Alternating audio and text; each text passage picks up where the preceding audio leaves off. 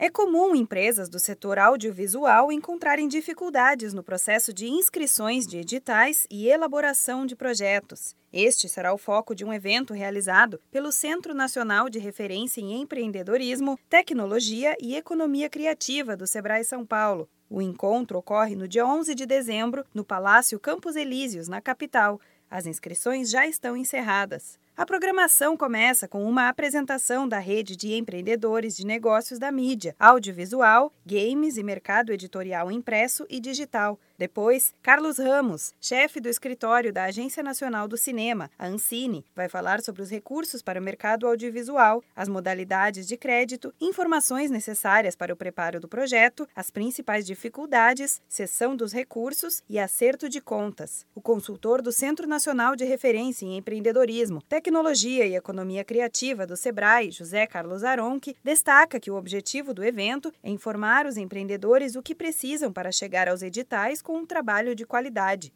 É para os empreendedores entenderem que eles precisam preparar para chegar até os editais é, com mais competência porque é, tem dinheiro sendo oferecido e faltam bons projetos. Bons projetos acabam ficando né, em alguns problemas, por exemplo, de documentação ou de formalização da empresa, ou até mesmo depois que consegue o recurso, tem dificuldade na prestação de contas. Então, todas essas informações vão ser passadas é, diretamente pelas pessoas que fazem esse tipo de avaliação dentro da Ancine.